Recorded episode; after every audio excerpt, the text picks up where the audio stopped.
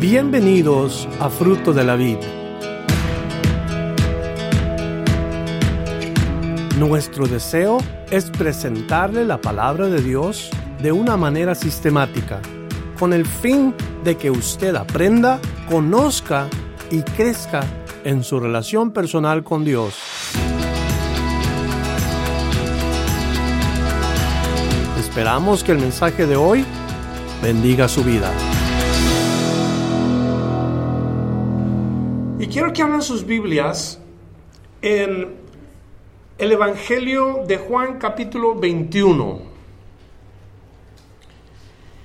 Y querida iglesia, ya llegamos al último capítulo de el Evangelio de Juan. Ha sido una bendición poder estudiar juntos este Evangelio. Cada uno de estos capítulos ha tenido diferentes aplicaciones y enseñanzas. Si usted se perdió algún capítulo o alguna enseñanza, la va a encontrar en los podcasts de Fruto de la Vid. Puede buscarlo en SoundCloud y ahí va a encontrar cualquiera de los capítulos que ya se le ha pasado a usted. Hoy veremos capítulo 21, versículos 1 al 14. Le voy a pedir que si me bajas un poquito el volumen del corles, bajarlo una nadita. Estaré leyendo acerca, escuche, porque si le vamos a poner un tema, será el éxito. Ahora, no estoy hablando en cuestión material, estoy hablando en cuestión espiritual. El éxito. Ese va a ser el tema que vamos a tener hoy. De los doce apóstoles del maestro, siete de ellos se mencionan aquí que son pescadores o que salen a pescar. Esa era su profesión. Y si alguno conocía de pescar, eran estos siete. Sabían a qué hora iban a pescar, sabían en qué lugar iban a pescar y nos van a enseñar un principio las cosas que eh, vamos a estar viendo hoy. Eh, es bueno siempre hacer un recuento de lo que está pasando con nuestro negocio. Es bueno siempre saber qué está pasando con el trabajo, qué estamos desempeñando. Y esto es lo que vamos a tener todo este mensaje en nuestra mente. Vamos a leer el versículo 1 el éxito. Jesús, en este versículo 1 nos dice que después de esto Jesús se manifestó otra vez a sus discípulos junto al mar de Tiberias y se manifestó de esta manera. Y si leemos el, el corrido, todos los versículos, vamos a encontrar a Jesús en un, como siempre en un movimiento constante, Jesús. Desde que vino a este mundo, Jesús fue una persona que se movió constantemente. Ha resucitado Jesús del capítulo 20, venimos aprendiendo acerca de la aparición primera, la aparición segunda de Jesús a sus discípulos. Esta es la tercera vez que se les aparece y esa vez se manifiesta de nuevo a ellos. Ahora, la experiencia de haber visto a Jesús resucitado. Un poquito para abajo, por favor, el micrófono. Pienso que está un poquito fuerte, ¿verdad? ¿Se oye muy fuerte? ¿Se oye bien? Yo no quiero molestarle.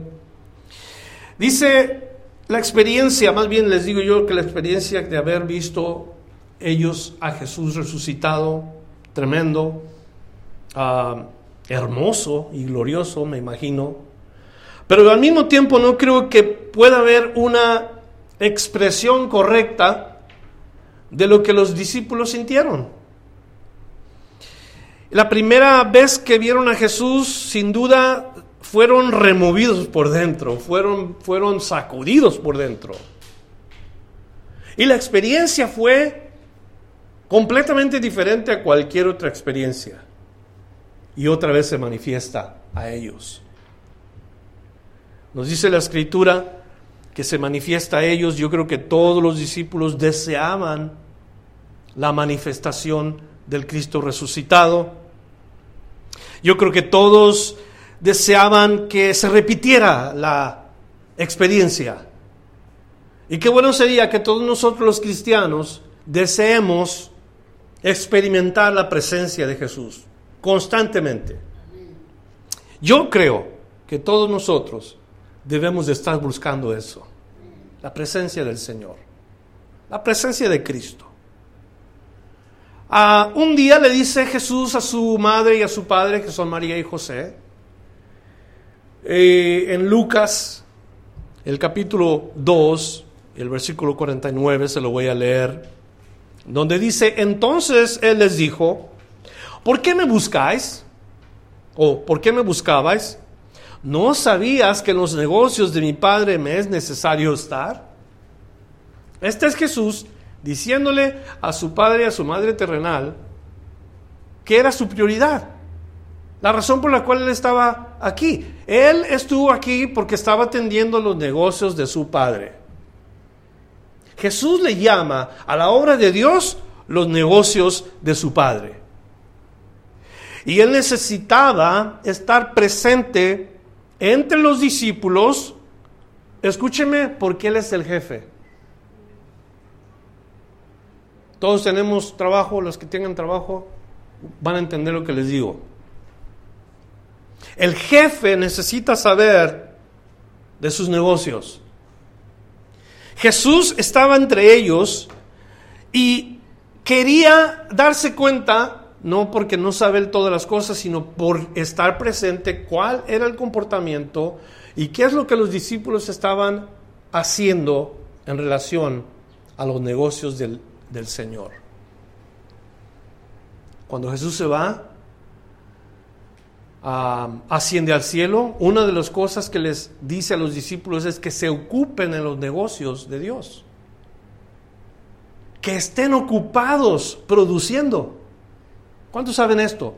Jesús le dijo a sus discípulos que ellos habían recibido diferentes regalos de parte de Dios para que los invirtieran y pudieran producir algo para que el día que Dios se presentara, o más bien ellos se presentaran delante de su Señor, dieran cuentas de aquello. Estar ocupados en los negocios de Dios. Entonces, el jefe quiere estar entre ellos. Ahora, permítale preguntarle yo a usted, ¿cuántos trabajan aquí? Que tienen un jefe. Eh, usted, ¿qué tal si lo visitara su jefe, el dueño de la compañía, ahí a su escritorio o ahí el lugar donde usted trabaja? ¿Trabajaría más duro? ¿O se vestiría mejor? ¿O qué es lo que usted haría si su jefe lo visitara? A mí en lo personal no me ha visitado mi jefe y le voy a decir, mi jefe es uno de los hombres más ricos de los Estados Unidos. No tengo que decir su nombre porque no es importante la persona. En lo que estoy tratando de decirles es el principio. Mi jefe es importante. Mi jefe si me visitara, yo le demostraría gran respeto,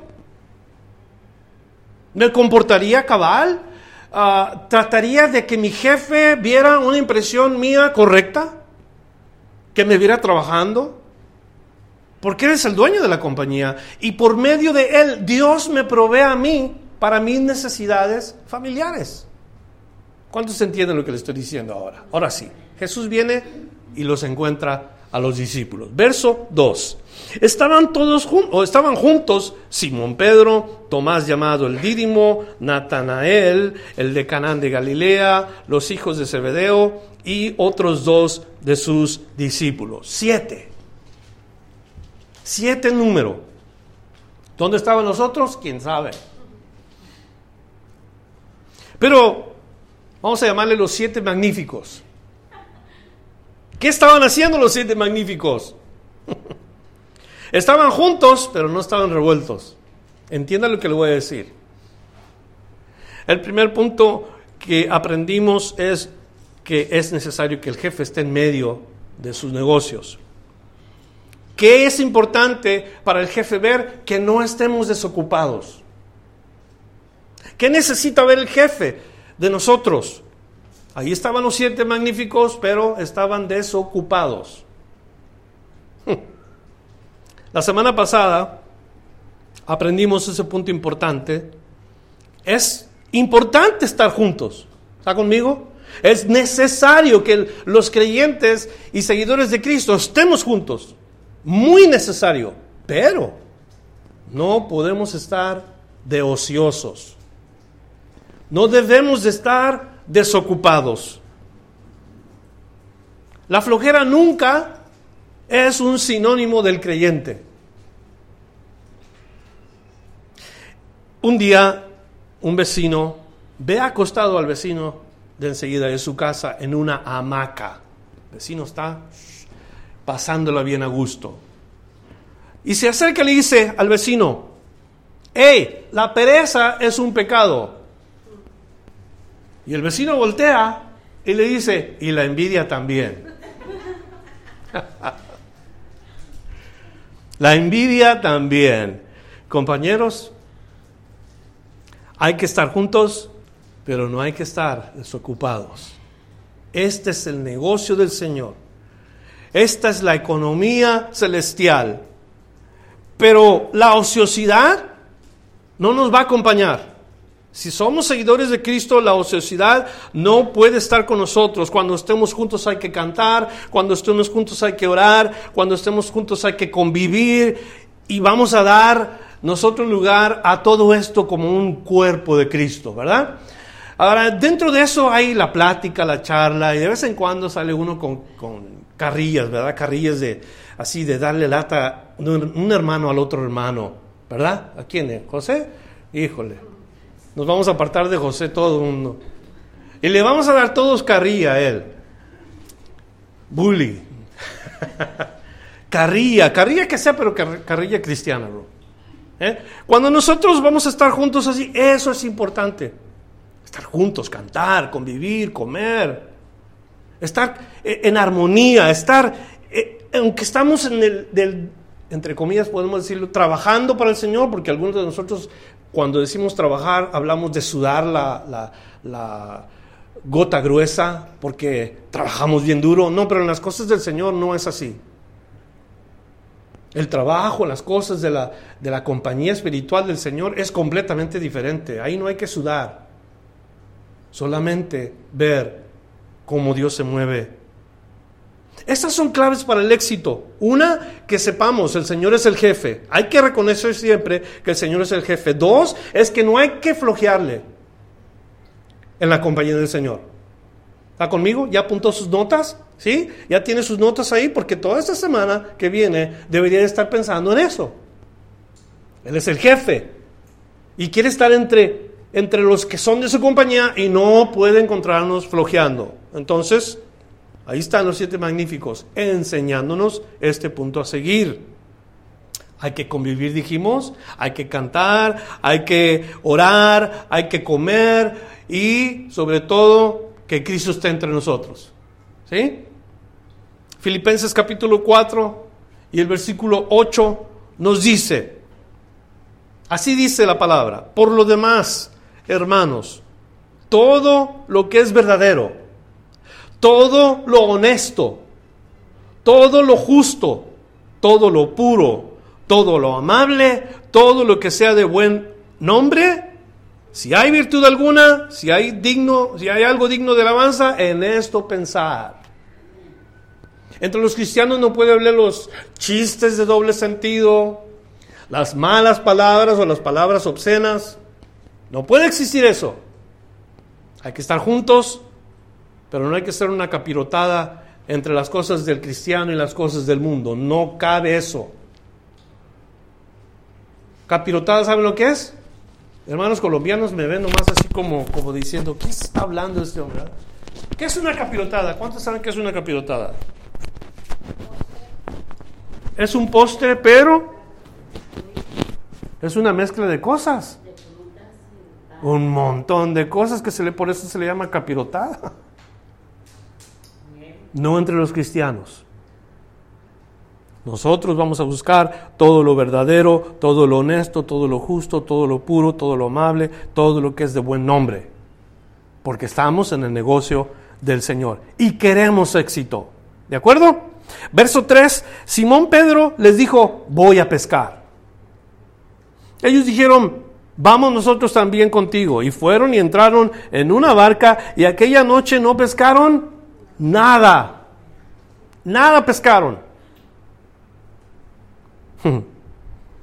Siete empleados de la compañía del Señor produjeron cuánto? Nada. Ahora, nada malo con salir a pasear. Nada malo con tener un día de pesca.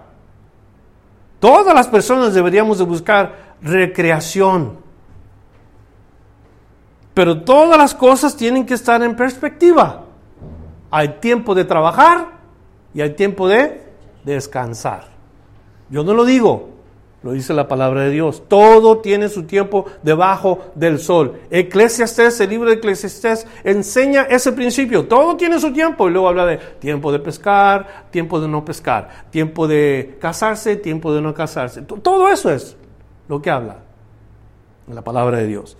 Aún habla de levantar piedras, recoger piedras y tirar piedras. Habla de qué otros tiempos de, muchos, de muchas otras cosas que el hombre hace. La idea es de que hay tiempo para todo. Todo en la perspectiva que tiene que estar. Si somos empleados del Señor, imagínense a los empleados del Señor siempre descansando. Voy a pescar. Voy a irme de paseo. Hoy no puedo estar aquí, hoy no puedo estar acá, tengo que hacer esto, tengo que hacer lo otro. Placeres de la vida que a la verdad a veces nos prohíben trabajar en los negocios del Señor. Estamos involucrados en las cosas de este mundo.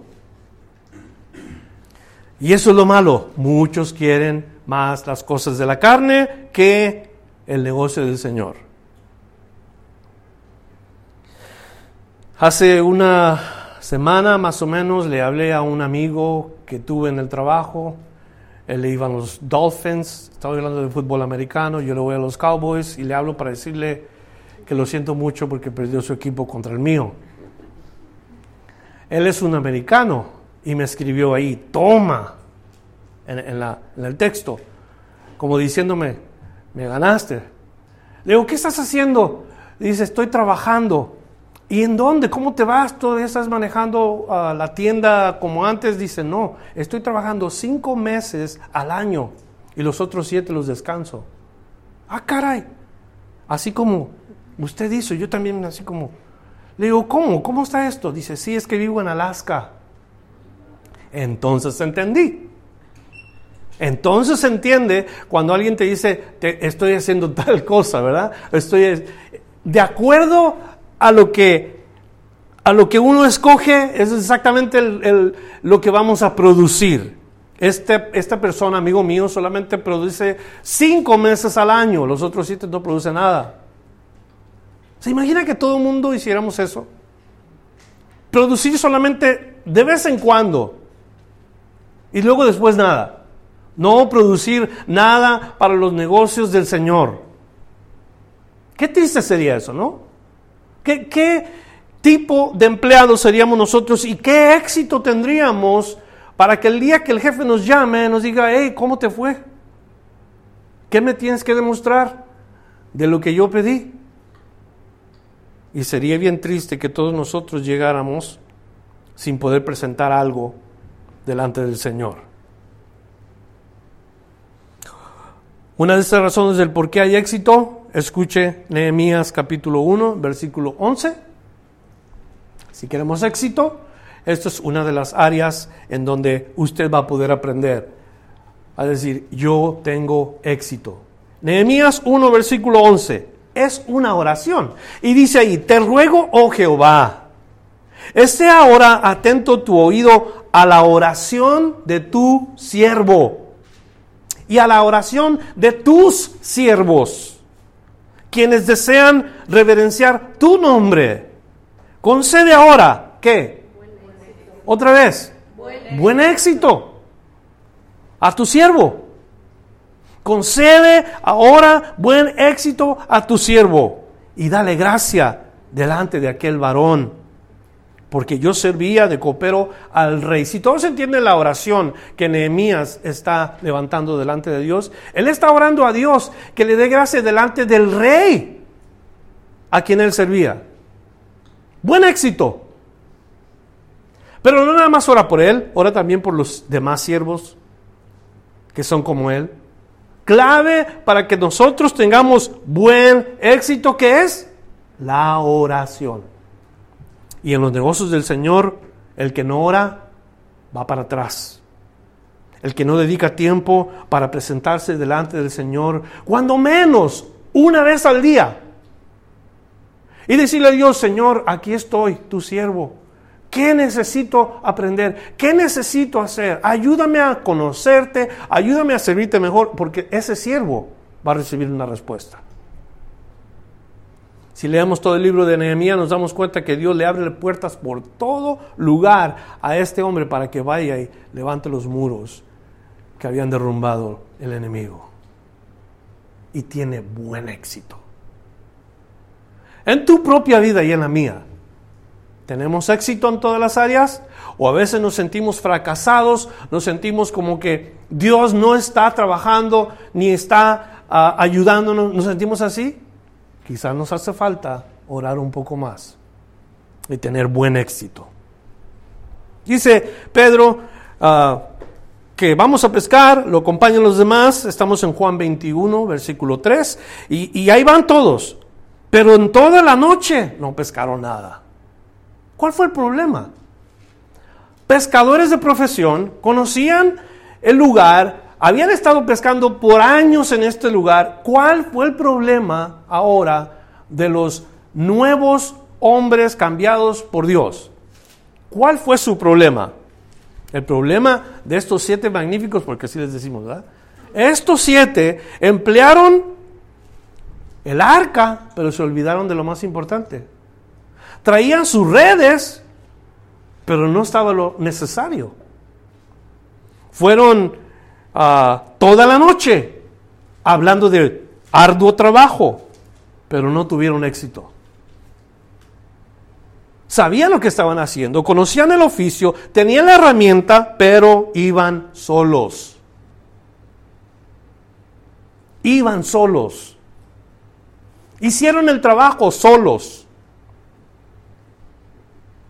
Dios dijo, no es bueno que el hombre esté solo. ¿Está conmigo? Dios dice que no es bueno que el hombre esté solo. Yo no sé cuando el hombre está solo, cuántas cosas se le vienen a la mente, qué cosas trata de pensar, qué cosas trata de hacer, cosas raras a veces, cuando el hombre está solo. Peligroso que el hombre esté solo. No estoy hablando del género masculino, estoy hablando del género humano. Hombres y mujeres, cuando están solos, mala onda. No muy buena idea. Dios dice, no es bueno que esté el hombre solo. ¿Por qué? Porque Dios dice que no es bueno que esté solo el hombre. Andar solos, ir solos, nunca bueno. Pero estos, aunque estaban unos con otros, siete, acompañándose, estaban solos. No estaban solos el uno del otro, estaban solos en sí mismos. Jesús no iba con ellos ni colectivamente, o sea, como siete, ni individualmente. No estaba el Señor con ellos. Y qué triste. Qué triste es el trabajador que hace cosas para Dios y el Señor no está con él. Ah, hermano pastor, usted está exagerando un poco, ¿no? No es exageración, es la verdad. No puede haber éxito si caminamos sin Jesús. ¿Está de acuerdo? No hay éxito si caminamos sin Jesús. Jesús prometió en Juan capítulo 14, versículo 18, no os dejaré huérfanos, vendré a vosotros otra vez. Fue una promesa del Señor. Es mucho antes de que Jesús muriera. Les promete a los discípulos, no os dejaré huérfanos, vendré a vosotros otra vez. Pero ellos en lugar de creer la promesa y en lugar de depender de la promesa, anduvieron sin Jesús, solos, haciendo el trabajo del Señor, solos. Verso 4. Cuando ya iba amaneciendo, se presentó Jesús en la playa. A los discípulos no sabían que era Jesús. Y les dijo, hijitos, ¿tenéis algo de comer? Le respondieron, no. Él les dijo, echad la red a la derecha de la barca y hallaréis. Entonces la echaron y ya no la podían sacar por la gran cantidad de peces. Dígame si no es cierto que el jefe sabe más que los trabajadores. Echar las redes a la derecha de la barca. En esta porción no se nos dice que los discípulos le hayan contestado a Jesús, como en la primera ocasión cuando Jesús los encuentra en, la barca y les dice que tiren la red y ellos le responden a Cristo lo mismo, hemos estado pescando toda la noche y no hay nada, pero hay una clave aquí. En Lucas capítulo 5, versículo 5, después de que Jesús les dice la primera vez, echen sus redes de nuevo a tal lugar, ellos responden en esa ocasión, y dicen, maestro, toda la noche hemos estado trabajando y nada hemos pescado. Más, en tu palabra echaré la red. Respóndame, ¿cuál es otro, otra clave para el éxito de nosotros como creyentes? ¿Qué es? Obediencia. ¿Obediencia a qué? A la palabra de Dios. Eh, éxito para el, para el que quiere o sirve en los negocios del Señor es orar. La segunda es la palabra de Dios. Escuche bien porque Pedro dice en tu palabra, o sea, a la voz de tu mando, Señor, aunque ya lo hice toda la noche, ya calé todo lo, lo que hemos estado haciendo, lo mismo lo vamos a repetir, pero solamente porque tú nos dices, lo haré. ¿Cómo se llama esto? Se llama aventura de fe. Aventura de fe tú y yo debemos de tener una aventura de fe. Entre Jesús y nosotros, todos los días deben de ser aventuras de fe. Suena como una película, ¿verdad? Las aventuras de Pípera y Jesús. ¿Quién es Pípera? Es que sí me decían a mí cuando era niño. Las aventuras de José y Jesús. Ojalá que todos tengamos una aventura todos los días. Una aventura de fe con el Maestro. A ver qué es lo que hace Jesús en nuestra vida. A ver qué es lo que quiere el Señor en nuestra vida. Pedro echa las redes al mando del Señor. Y hermanos, aquí está la clave para el éxito, tanto la primera como la segunda. Obediencia a la palabra de Dios. ¿Qué tan importante es la Biblia para ti? ¿Cómo miras tú la Biblia? ¿Qué opinas de la Biblia? Nosotros, le digo la verdad, en este país de los Estados Unidos estamos echados a perder con relación a la Biblia. Pero he visto videos y he escuchado testimonios de algunos que se dedican a pasar Biblias a lugares o países comunistas, países musulmanes. Cuando los creyentes en Cristo reciben las Biblias, las abrazan las besan, lloran, las levantan al cielo, le agradecen a Dios porque ahora tienen una Biblia. Pero nosotros, en casa, pasamos por el corredor de la casa y está una Biblia ahí, ni caso le hacemos. Ni siquiera nos paramos para limpiar el polvo que ha acumulado por los meses porque no la levantamos. Gran diferencia, ¿verdad? Nunca haber tenido una Biblia, de pronto la tienen ni la atesoran ni la valoran como que si fuera lo más preciado.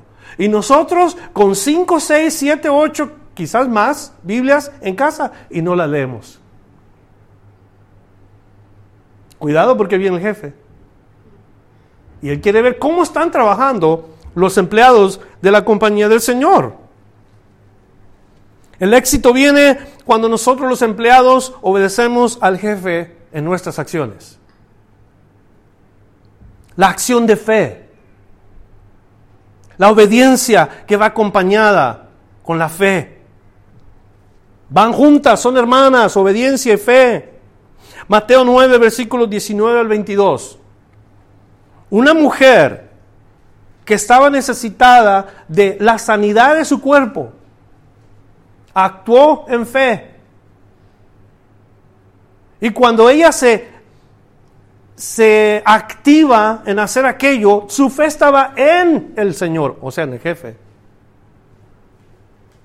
Y nos dice ahí que se levantó Jesús, le siguieron sus discípulos y una mujer enferma de flujo de sangre ya con 12 años de sangrado. Óigame, tremendo. 12 años sangrando. Se le acercó por detrás y le tocó, su, le tocó el borde de su manto porque decía dentro de sí, si tocare solamente su manto, seré salva. Pero Jesús volviéndose y mirándola, o sea, individual, eso es individual, le dijo, ten ánimo hija, tu fe te ha salvado. Y la mujer fue salva desde aquella hora. El jefe dice y las cosas se hacen. Si tú estás en tu trabajo y tu jefe llega y, tu trabajo es mediocre o te, se da cuenta que no estás produciendo, si te dijera el jefe, ¿sabes qué? Estás despedido. ¿Qué puedes hacer tú si el jefe te despide? ¿Te vas a poner a alegar, a culpar? No, pues si el jefe te dice, se acabó, se acabó. Por eso es importante estar ocupado en los negocios del jefe. Para que cuando venga no seamos avergonzados.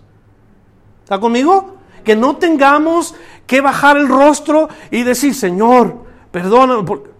Muy tarde. Se quita lo que te dio y se lo da a otro que sí está activo y trabajando para el Señor.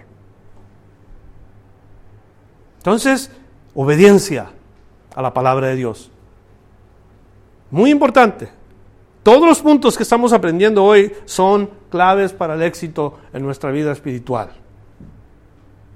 Verso 7 al versículo 11. Entonces aquel discípulo a quien Jesús amaba dijo a Pedro, y este es Juan, por supuesto, aunque nunca escribe su nombre, nada más pone el discípulo a quien Jesús amaba, dijo a Pedro, es el Señor. Esto nos, nos habla del nivel espiritual entre los creyentes, unos que pueden discernir, otros que no pueden discernir. Unos que están más alertas y otros que no están, más, más, más dormidos que alertas. Unos que están listos y otros que están apenas queriendo. Esa es el, la compañía en la que el Señor nos ha puesto. No todos estamos al mismo nivel. Juan le dice a Pedro, es el Señor. Simón Pedro cuando oyó que era el Señor, o sea, él no pudo saber que era el Señor, se ciñó la ropa porque se había despojado de ella y se echó al mar. Y otros discípulos vinieron con la barca. No creo que se echó al mar para seguir a Jesús. ¿A qué se echó al mar? ¿Cuántos saben por qué Pedro se arroja al mar? ¿En dónde estaba la mirada de Pedro? Pedro estaba enfocado en qué? Los peces, la red. Sabiendo el oficio, Pedro yo, esto es, yo necesito ayudar, yo necesito hacer algo, porque este fue Pedro siempre, impulsivo, queriendo arreglar el problema a él. Y él dijo, yo, yo tengo que arreglar, y se avienta al mar, porque él va atrás de la red, no va atrás de Jesús. Jesús no estaba en el mar, Jesús estaba a la orilla de la playa. inclusive vemos aquí, otra vez, si los otros discípulos vinieron a la barca arrastrando la red de peces, pues no distaban de tierra, sino como de 200 codos. Y al descender a tierra, vieron brasas puestas y un pez encima de ellas y pan, quiere decir el Señor ya tenía la comida lista para ellos. Él ya había pescado. Cuando ellos no sacaron nada en toda la noche, él ya estaba preparando. Qué bueno es el jefe. ¿Mm? No nada más el pan encima, también estuvo pan listo y Jesús les dijo, traed los peces que acabáis de pescar. subieron Simón Pedro y sacó la red a tierra. Eso fue lo que hizo Pedro, se aventó al mar para sacar los peces. Llena de grandes peces, 153 y aún siendo tantos, la red no se rompió. Me enfoco en esto último. La red no se rompió. Eran tantos peces. Por lógica, la red se hubiera roto. Por lógica. Esa es la lógica humana. Y ese es el problema de los incrédulos. cuando hay milagros. Los incrédulos, ah, eso fue pura coincidencia. No, eso no es milagro, es que esa red era buena. No, fue un milagro. Y, así se le conoce a este día de pesca, la pesca milagrosa. ¿Ah? Cuando dice peces grandes, no estamos hablando de, de los que nosotros conocemos aquí, oígame. Peces grandes, pesados. ¿Cuántos peces? 153. Detalladamente la Biblia nos dice, si más o menos cada pez era de unas 4 o 5 libras, por decir, quizás más, imagínense cuántas libras. Y no se rompió la red. Ahora, la obediencia es lo que estábamos hablando, ¿verdad? Si se hubiera roto la red, ¿De quién hubiera sido problema? ¿De los pescadores, de los empleados o del jefe? ¿Quién hubiera tenido la responsabilidad? Y eso es importante. La red representa nuestra obediencia, la red representa nuestra fe, pero también representa el trabajo del Espíritu Santo. Jesús dijo un día, venid en pos de mí y os haré pescadores de hombre. Mateo, 14, Mateo 4, verso 19. Ahí aparece lo que Jesús les dice a los discípulos.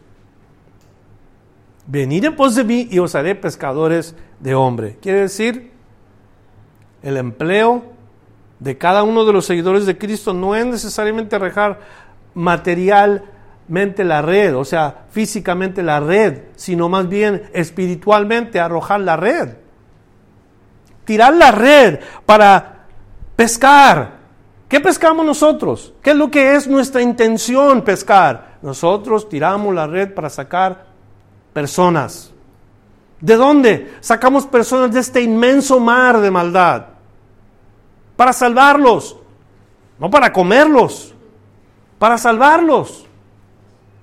Y la obra que el Espíritu Santo quiere hacer en cada creyente es que obedezcamos a su palabra a la palabra de Dios y tengamos éxito. Hay ocasiones cuando Jesús habla acerca del desarrollo de la iglesia. ¿Cuándo es que crece la iglesia? Cuando un hombre tira la semilla, que es la palabra de Dios, y luego crece la planta y da fruto con el tiempo. Desarrollo en la compañía espiritual del Señor Jesús.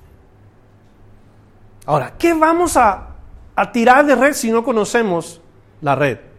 el oficio, el trabajo, el lugar, el tiempo. ¿Qué vamos a hacer si no conocemos la palabra? ¿Qué semilla vamos a tirar? ¿Dónde la vamos a tirar? ¿Qué es lo que esperamos? Todo esto es bien importante cuando nosotros hemos pasado por la obediencia a la oración, obediencia a la palabra de Dios, aventuras de fe, que el jefe esté en medio, que no estemos diosiosos, todo eso es, es parte de lo que nosotros decimos ser. Es parte del paquete. No somos cristianos de la iglesia. Somos cristianos en el mundo. ¿Cuántos están conmigo? No debemos de estar solamente pensando que ser cristiano es estar en la iglesia. ¿De qué sirve eso? Usted hace nada más eso, su silla poco a poco se va a echar a perder. Y, usted dice que yo ya tengo mi silla en la iglesia. No, es que tienes que tener tu lugar en el mundo.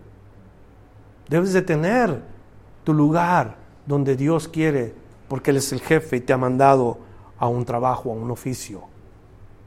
Ir por todo el mundo y predicar el Evangelio a toda criatura, bautizándonos en nombre del Padre y del Hijo y del Espíritu Santo. Eso es lo que el Señor quiere. Entonces, ellos tiran la red la red no se rompe, un milagro de milagros, que es lo que nos enseña a nosotros en esto. El Señor está eh, hablándoles a los discípulos, viene un trabajo que ustedes no van a creer. Cuando Pedro, la primera vez que tira la red en el libro de los Hechos, en un mar de personas, habían reunido de todas partes del mundo, porque era el tiempo de Pentecostés. Tira la red y, Pedro no agarra unos, ¿cuántos dijimos? 150, no agarra 153 peces. Cuando Pedro tira la red en Hechos, ¿cuántos son? Cinco, pero no cinco, Cinco mil. Y comenzó a crecer la iglesia y luego volvió a tirar la red, pasando los días y, otra vez tres, pero no tres, tres mil. Y la iglesia se desarrollaba y la iglesia crecía de manera que los siervos comenzaron a ser parte integral en la iglesia de Cristo. ¿Y ahora qué pasa? La gente huye y corre porque no, yo no quiero servir al Señor. Ahí nos vemos. No. Orar por la grey porque porque hace falta obreros en la grey. Dios te quiere usar a ti. A ti. A todos nosotros nos quiere usar para su gloria. Ahora, ¿qué estamos esperando? Si el Señor, el jefe, nos visitara hoy, ¿qué vamos a decir? Es que el Señor estaba bien ocupado, tú sabes. Yo quería, pero, pero estaba tan ocupado que no me ajustó el tiempo. Oh, no te preocupes, yo entiendo, yo comprendo. ¿Haría eso el Señor? No. Cuando el Señor oye eso, Él responde, siervo infiel. No lo tome personal, porque yo sé que si usted no está siendo infiel, no es para usted, pero eso es lo que va a decir el Señor a los que son infieles.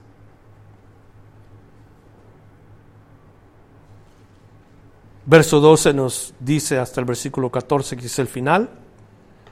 Les dijo Jesús, venid, comer, y ninguno de los discípulos se atrevía a preguntarle, ¿tú quién eres?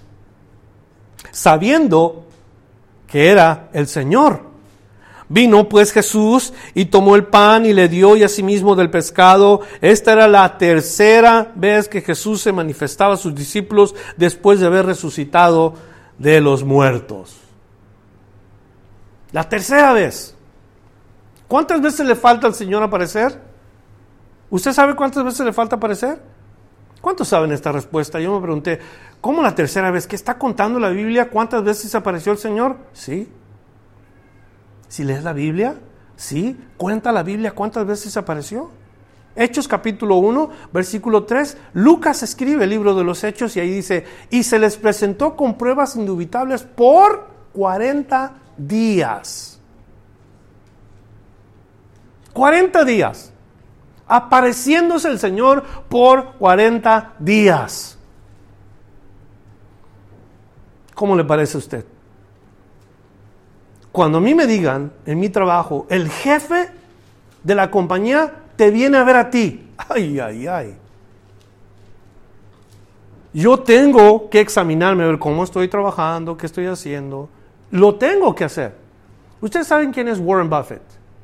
¿Cuántos saben quién es Warren Buffett? Warren Buffett es un hombre billonario. Hace inversiones por todas partes del mundo y es conocido en los Estados Unidos como uno de los más ricos. Él es el jefe de la compañía donde yo trabajo. Y si me dijeran, José Luis, el jefe viene particularmente a conocerte a ti y a saber cómo estás desarrollando tu trabajo. Créanme lo que me pondría nervioso. Porque ¿qué voy a escuchar del jefe? ¿Qué voy a oír de él? Entonces, como si no estuviera el jefe, es como tengo que trabajar yo todo lo, perdón, como si estuviera el jefe, es como tengo yo que trabajar todos los días. En la aparición, cuando se les aparece el Señor por tercera vez, Jesús no actúa arrogante como si fuera un super ser espiritual que lo es. Él no reacciona como pidiendo derechos. Él no es un hombre que mostró eh, individualismo, no es un hombre que se mostró impotente, no, no es nada de esto Jesús. Cuando está con sus discípulos es sencillo, como siempre lo fue. ¿Qué es lo que quiso tener con ellos? Quiso tener convivio con ellos, Dios, conviviendo con los discípulos. Él no andaba usando de, de las expresiones extravagantes cuando hablaba con los discípulos sencillo. Peces, pan, vengan a comer. No les dijo, hey, permítame explicarles primeramente el proceso de la cocina, cómo es que trabajan los ingredientes. Nada de eso. Pan, peces, vamos a comer. Salen los siete magníficos, de la barca y se sientan a comer con el Señor Jesús. Sencillo. Ya no estaban solos. Clave del éxito para todos los que trabajamos en la compañía del Señor, asegurémonos que estemos con el Señor. Hay una iglesia, híjole, esta iglesia. Lo, puse en la hoja de mis ah, pensamientos, si la recibieron. Allí dice una escritura en Apocalipsis capítulo 2, versos 2 al 4. Si usted lo leyó, exactamente eso es lo que pasa con muchos cristianos. Trabajan duro, hacen esto, hacen aquello, hacen allí, hacen allá, tienen celos, conocen doctrina, todas las cosas las hacen bien, pero se les olvida lo más importante. ¿Y qué es lo más importante según la escritura? Han dejado su primer amor. Nos puede pasar a nosotros en la iglesia frutos de la vid. Trabajamos duro, preparamos, organizamos, limpiamos, hacemos esto y aquí y allá. ¿Será posible que el Señor se quede atrás? Muy posible. Muy posible. El jefe se puede quedar afuera. Cuando el jefe viene y nos, nos llama, ni le conocemos porque no andamos caminando con él. Andamos solos. Yo creo que es tiempo de analizar nuestra propia vida y saber de veras si estamos caminando todos los días con Él. Y quiero orar esta noche, esta mañana, perdón, porque si hay algo que tenemos que hacer es humillarnos, imitar el carácter de Cristo, ser como Él, seguir sus pasos tal y como Él es. Hay que eh, aprender un poco más, hay que ser un poco más, no espiritualizando las cosas, sino más espirituales, como la Biblia dice, hay personas maduras, espirituales, que disciernen bien la palabra de Dios. No solamente nos reunamos, porque es costumbre para muchos, reunámonos, pero sabiendo que Él es el jefe que debe estar aquí entre nosotros como tal. Cada quien haciendo nuestro servicio humildemente delante del Señor. Vamos a orar. Yo quiero ser como el Señor. ¿Cuántos de ustedes quieren eso? Yo quiero eso. Solamente si tú estás necesitado, te voy a pedir que me acompañes a orar con esta oración. Señor, yo quiero ser como tú Quiero ser humilde, ser sencillo, no pensar de mí más allá de lo que soy. Reconocer quién eres tú y que yo soy un siervo, uno que camina contigo en todo tiempo, uno que reconoce al jefe, que desea el éxito, y tú sabes lo mejor que yo necesito. No lo que yo quiero, porque lo que yo quiero no es necesariamente lo mejor. Dame, Señor, aquello que yo necesito para servirte en la manera que tú esperas de mí. En el nombre de Jesús. Amén. Nos ponemos de pie. Y entonamos este canto que dice, yo quiero ser como tú tener tu corazón, amar como tú amas, servir como tú sirves, servir, sentir lo que tú sientes. A ver cuántos se lo saben. A ver si lo podemos entonar juntos. Yo quiero ser como tú, tener tu corazón. Otra vez. Yo quiero ser como tú, tener tu corazón. Yo quiero ser como tú, Señor Jesús. Señor Jesús, amar como tú amas, servir como tú sirves, sentir lo que tú sientes, ser como tú, amar como tú amas, sentir como tú sirves, sentir lo que tú sientes, ser como tú. Es el deseo de todos tus hijos, imitar a su Padre Celestial seguir sus pasos, ser en este mundo la imagen de Cristo. Y Padre, gracias por tu palabra que hoy nos ha enseñado. Queremos que ahora la, vivamos todos los días, Señor. La podamos aplicar en nuestra propia vida, lo que hoy hemos aprendido. Te ruego por cada persona que está aquí, los que nos vamos a quedar a convivir, danos un corazón sencillo Juntos te lo rogamos en el nombre de Jesús. Gracias por escuchar la enseñanza de hoy. Visítenos en frutodelavid.com para escuchar más mensajes, para obtener las notas del estudio y para comunicarse con nosotros. Que Dios le bendiga abundantemente.